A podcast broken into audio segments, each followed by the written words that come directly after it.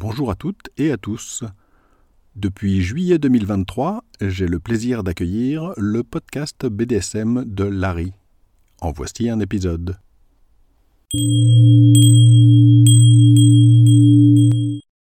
Bonjour et bienvenue sur le podcast BDSM de Larry. Je suis Larry. Ceci est le treizième épisode.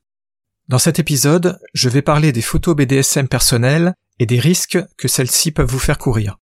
Évidemment, la plupart des problèmes que je vais expliquer maintenant sont aussi valables pour les vidéos. La raison pour laquelle je vais me concentrer sur les photos et non pas sur les vidéos, c'est qu'il est beaucoup plus facile de faire et surtout de publier des photos, beaucoup plus facile de les perdre, etc. Les vidéos c'est plus difficile à faire, c'est beaucoup plus gros qu'une photo, donc c'est plus difficile à publier, plus difficile à diffuser. Je vais donc me concentrer sur les photos, mais évidemment une grande partie de ce que je vais dire, la quasi-totalité des choses en fait, sont valables pour les vidéos en fait. Hein. Avant de commencer, je voudrais juste rappeler que j'étais informaticien professionnel et spécialiste d'Internet, donc tout ce qui concerne l'informatique en sens général, je sais de quoi je parle. Première partie, les raisons pour prendre des photos BDSM et les publier.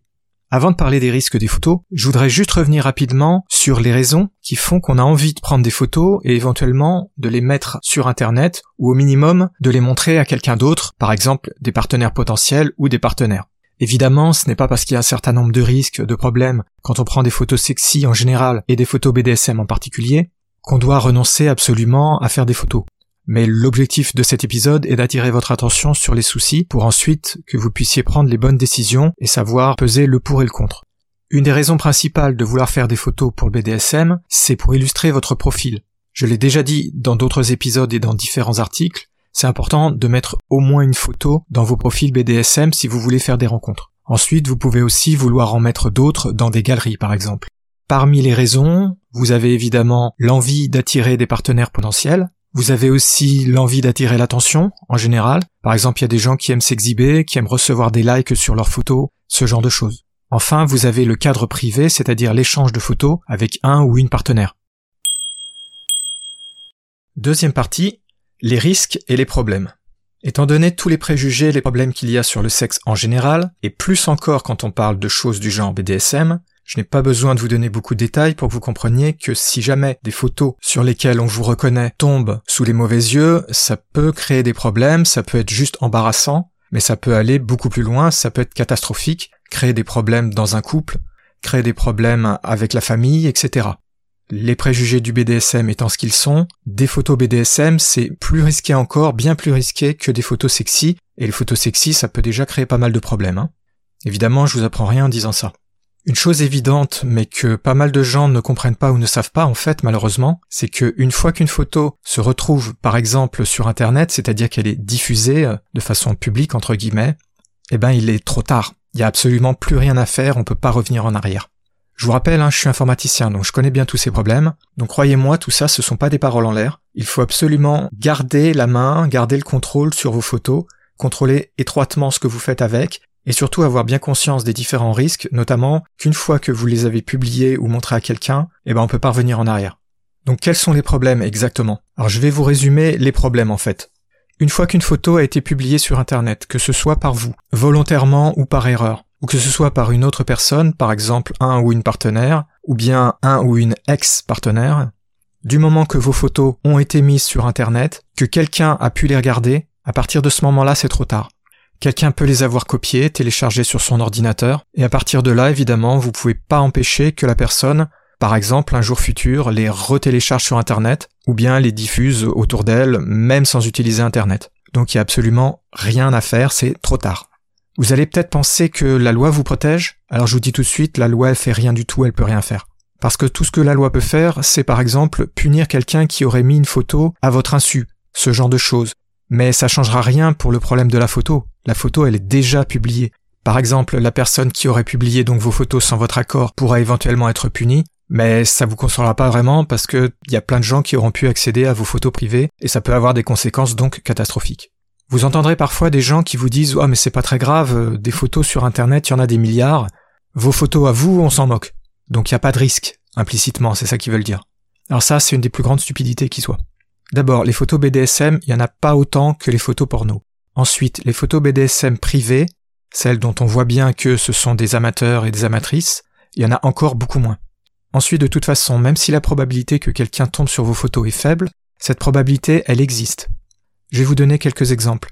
Vous avez sûrement déjà rencontré des gens qui vous ont raconté avoir par exemple été en vacances, très loin à l'autre bout du monde, et là, sur une plage, ou bien au détour d'un couloir d'un hôtel, ils tombent sur quelqu'un qu'ils n'avaient pas vu depuis une vingtaine d'années. Ce genre d'histoire, on les rencontre par-ci, par-là, ça arrive. C'est pas très fréquent, mais ça arrive.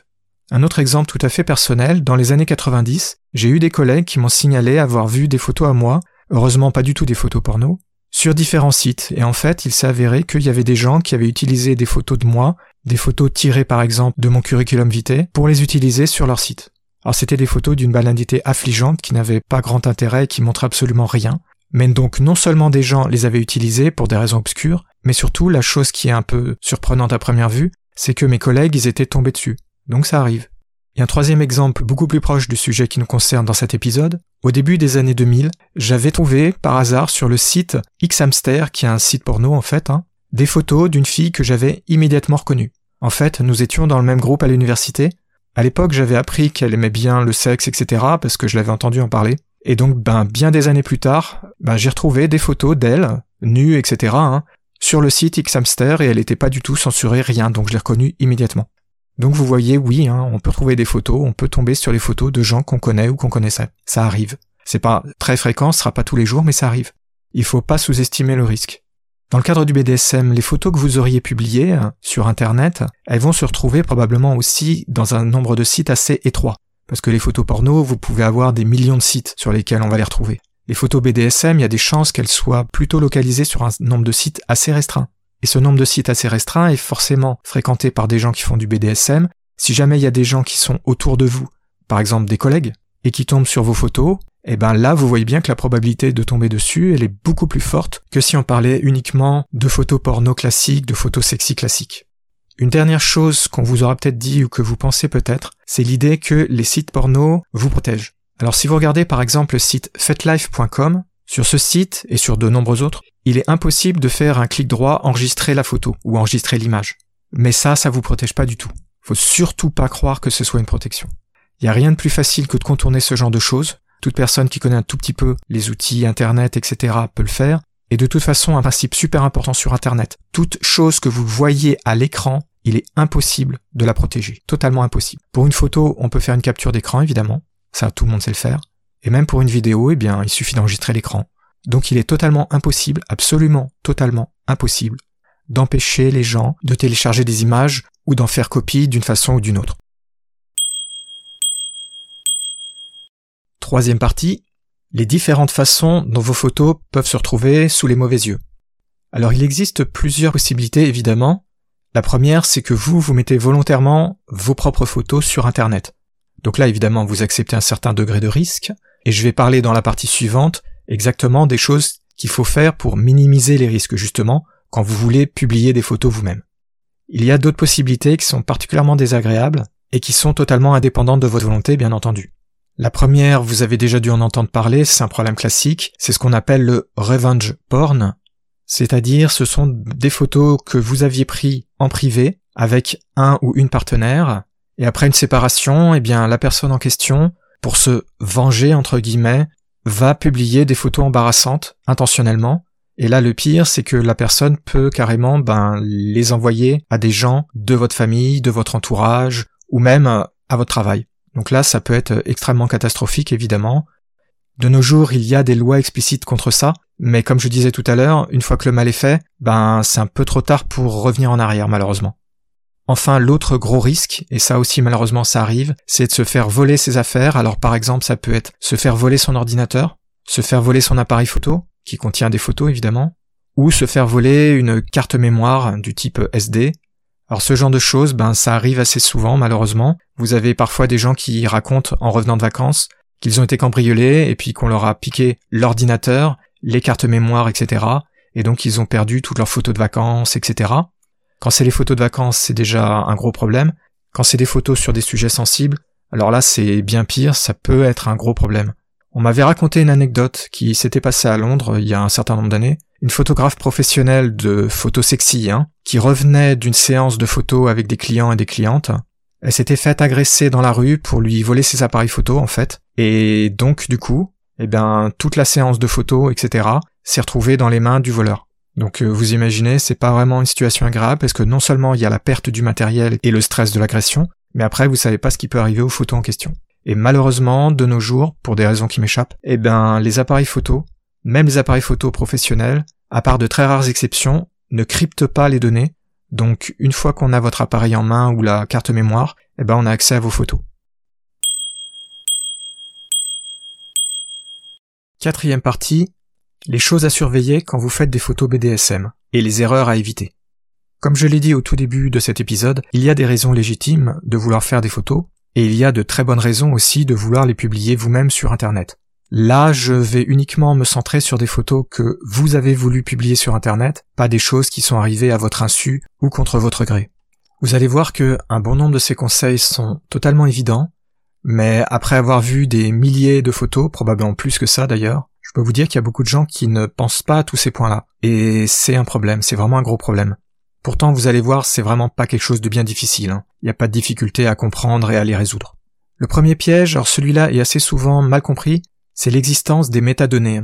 Quand vous prenez une photo, votre appareil photo ou votre mobile par exemple enregistre à l'intérieur de la photo elle-même un certain nombre d'informations, ce qu'on appelle les métadonnées. Typiquement, ce sont par exemple la date, l'heure, les dimensions de la photo, tout un tas d'informations techniques, les ISO, les machins, les ceci, les cela. Et dans le cas de certains appareils, ça peut même aller jusqu'aux informations de type GPS.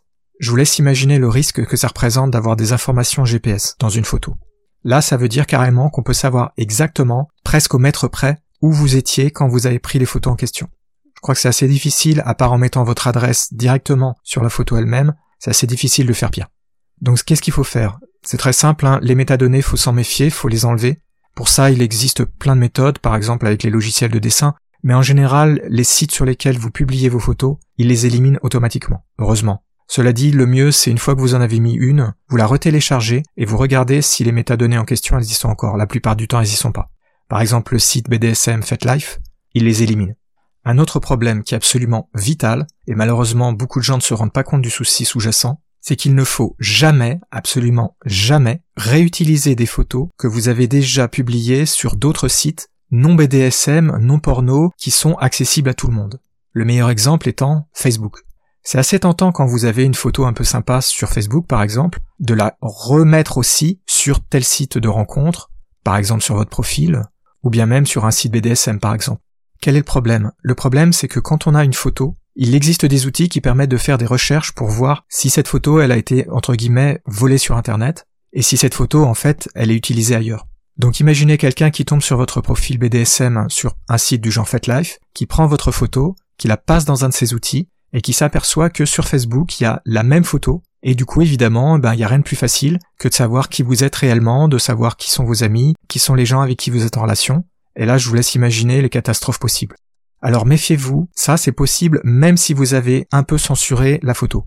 C'est-à-dire même si vous avez masqué au moins une partie du visage, ça ne rend pas impossible d'identifier la photo, de voir que c'est la même en fait. Les outils, ils arrivent à voir même quand il y a des différences. C'est pour la même raison que quand certaines photos elles sont retaillées, recoupées, etc., eh ben ça marche quand même le système. Parce que les algorithmes derrière, ils sont assez malins à ce niveau-là. Donc qu'est-ce qu'il faut faire? C'est très simple. Quand vous allez sur un site de rencontre BDSM ou sur des sites sociaux BDSM sur lesquels vous mettez des photos, vous devez absolument, impérativement, faire des photos spécifiques pour ces sites-là et ne jamais, jamais les utiliser ailleurs. Bien entendu, vous pouvez utiliser les mêmes photos entre différents sites BDSM, ça c'est pas un problème. Maintenant, je vais vous expliquer quelles sont les choses qu'il faut absolument prendre en compte quand on veut publier des photos, même des photos spécifiques, donc qui ont été prises spécialement pour être mises sur des sites de rencontres ou des sites BDSM en général. Alors évidemment, la première chose à laquelle vous allez penser, c'est je vais masquer mon visage. Hein, c'est le truc connu, et même sur les sites de rencontres en général, c'est déjà un conseil qu'on peut utiliser. Alors ça, évidemment, c'est une bonne stratégie, il hein, n'y a pas de problème avec ça. Au minimum, vous pouvez mettre un bandeau noir lorsque vous prenez la photo, ou bien une fois que vous avez pris la photo, vous rajoutez avec un outil de dessin pour masquer les yeux. Si vous voulez être plus sûr, vous pouvez prendre un logiciel de dessin et complètement masquer votre visage, évidemment. Et malheureusement, beaucoup de personnes s'arrêtent là. Et en fait, il faut pas. Le visage, évidemment, vous le saviez bien sûr, c'est la partie qui est sensible. Mais il n'y a pas que ça, en fait, il faut faire attention à tout signe distinctif qui permettrait de vous reconnaître. Et là, certains de ces signes vont peut-être vous surprendre. Premier signe, c'est tout ce qui est tatouage, piercing un peu spécifique, ce genre de choses. Ben oui, même si c'est un tatouage assez classique, qu'on retrouve un peu chez tout le monde, sa position par exemple peut déjà aider, voire carrément dans certains cas vous dénoncer. Ensuite, il y a beaucoup de gens qui ont des tatouages qui sont un peu spécifiques, qui sont notamment sur les bras, hein. c'est là l'un des endroits les plus dangereux, et ça, ça permet vraiment de vous reconnaître facilement. Après, bien entendu, vous avez tous les autres signes distinctifs qui peuvent être des choses du genre une tache de naissance, ou bien des grains de beauté, ce genre de choses. Bien sûr, la plupart ne seront pas vraiment visibles sur les photos, mais si par exemple vous avez un ou deux grains de beauté un petit peu gros, qui sont visibles par exemple sur le bras, ou même sur le côté du visage, sur le cou, ce genre de choses, ça, ça peut aider aussi pas mal à vous reconnaître. Après, évidemment, ça dépend de votre cas, c'est à chaque fois un cas très particulier. Une autre chose auquel les gens malheureusement pensent rarement, c'est le décor tout simplement. Quand vous prenez une photo, si vous la prenez dans une pièce de votre maison ou de votre appartement, même si vous censurez le visage, on voit la pièce. Il suffit que celle-ci comporte quelques éléments un tout petit peu reconnaissables et des gens qui vous connaissent qui ont déjà été chez vous, immédiatement se diront ah mais je reconnais cet endroit. De la même façon, dans le jardin, vous avez exactement le même genre de problème. À part évidemment si vous avez juste un endroit où vous avez une vague haie derrière vous, et cette haie n'a rien de spécial parce qu'on en trouve un peu partout. Mais si vous montrez un tout petit peu trop le jardin, par exemple, ça peut suffire à distinguer, à reconnaître une maison spécifique. Après, une autre chose que j'ai vu passer un certain nombre de fois, ce sont les personnes qui prennent une photo devant leur voiture ou devant leur moto. Et le pire, c'est quand sur la voiture ou sur la moto, il est marqué police ou bien le nom d'une société. Je vous laisse imaginer. Ah oui, une précision, ce sont pas des inventions, hein. j'ai vraiment vu des cas comme ça. Et la dernière chose à laquelle là par contre je pense que vous n'auriez jamais pensé, c'est vos animaux de compagnie. Alors ça, c'est quelque chose auquel on pense pas, parce qu'on a tellement l'habitude d'avoir les animaux à côté de soi, etc. Mais un animal, un chat, un chien surtout, ben c'est reconnaissable. Si jamais vous avez votre chien favori ou votre chat favori dans la photo, il y a une chance non négligeable qu'il soit reconnu. Et là, ben ça permet de savoir qui vous êtes. Ça non plus, c'est pas un avertissement à la légère, ça existe vraiment des choses comme ça. Par exemple, je me rappelle avoir lu une anecdote assez intéressante sur un site BDSM, où une femme racontait qu'elle avait fait une enquête sur le profil d'une personne qui depuis plusieurs années se présentait comme faisant des rencontres. Donc c'était une fille et elle prétendait donc euh, chercher des gens, vouloir faire des rencontres, etc. Et la soi-disant fille, elle avait commencé à établir une relation d'assez long terme avec une autre femme. Et au bout d'un certain temps, cette femme, elle avait commencé à trouver un petit peu bizarre la façon dont s'exprimait, dont se comportait en fait la soi-disant fille en question. Elle avait fait une enquête.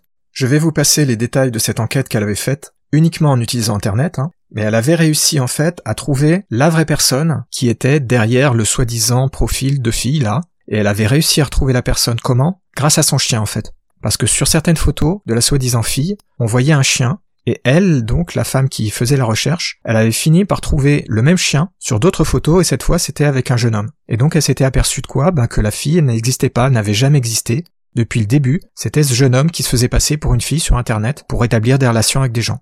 Donc vous voyez, il s'est fait avoir parce qu'il a pris des photos avec son chien. C'est fou, hein?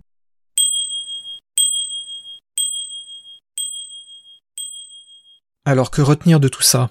Eh bien, il y a beaucoup de raisons, de raisons parfaitement valides pour vouloir mettre ses photos sur Internet, mais il faut faire attention. Vous le saviez déjà, bien sûr, au moins dans une certaine mesure, mais je suis à peu près sûr qu'il y a pas mal des avertissements que je vous ai donnés, notamment dans la dernière partie, auxquels vous pensiez pas vraiment. Notamment le coup du chien. Faire des photos, mettre des photos sur Internet, c'est très sympa, ça peut être très utile et même quasiment vital en fait pour faire des rencontres. Ça veut pas dire qu'il faille pas tenir compte de tous ces problèmes, de tous ces risques. Donc vous voyez, je vous ai listé à peu près toutes les choses auxquelles il faut faire attention. Si vous tenez compte de ce que je viens de vous expliquer, que vous gardez toujours en tête que tout élément un petit peu distinctif peut suffire à faire qu'ensuite on vous reconnaît, eh ben vous devriez pas avoir vraiment de problème. S'il y a des choses sur lesquelles vous avez des doutes, vous prenez un outil de dessin et vous les masquez, puis voilà, le tour est joué. Par contre, évidemment, pour le problème des photos qui ont été publiées contre votre gré par un ex ou une ex, il n'y a pas vraiment grand chose à faire, à part refuser de prendre des photos, mais c'est un petit peu radical. Et pour éviter les problèmes de perte ou de vol, la solution c'est le chiffrage des disques, que ce soit de votre ordinateur ou bien d'utiliser un disque externe qui est spécialement conçu pour ça. C'est aussi possible de crypter des clés USB. De nos jours, la plupart des mobiles sont cryptés, donc vous n'avez pas trop de crainte à ce niveau-là. Donc à partir de là, le dernier risque, c'est le moment où vous avez pris les photos que les photos sont sur la carte mémoire en attendant de les mettre sur un ordinateur crypté ou un disque crypté. Là, c'est la période sensible où il faut faire attention, mais là, il n'y a pas de solution magique, hein, faut juste faire attention.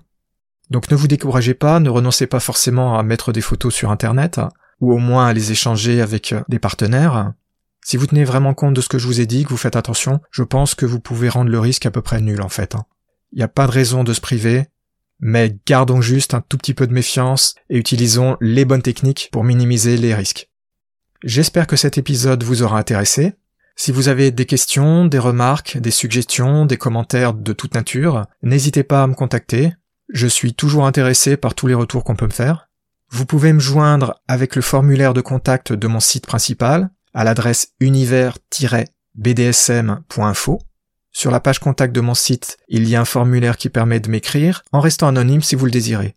Sinon, vous pouvez aussi y trouver mon adresse mail pour m'écrire directement ou bien vous pouvez trouver mon adresse mail sur le site du podcast à l'adresse podcast.univers-bdsm.info.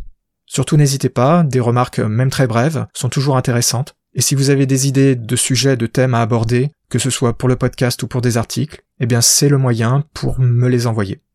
Merci de m'avoir écouté, et je vous dis à très bientôt pour de nouveaux épisodes sur le podcast BDSM de Larry.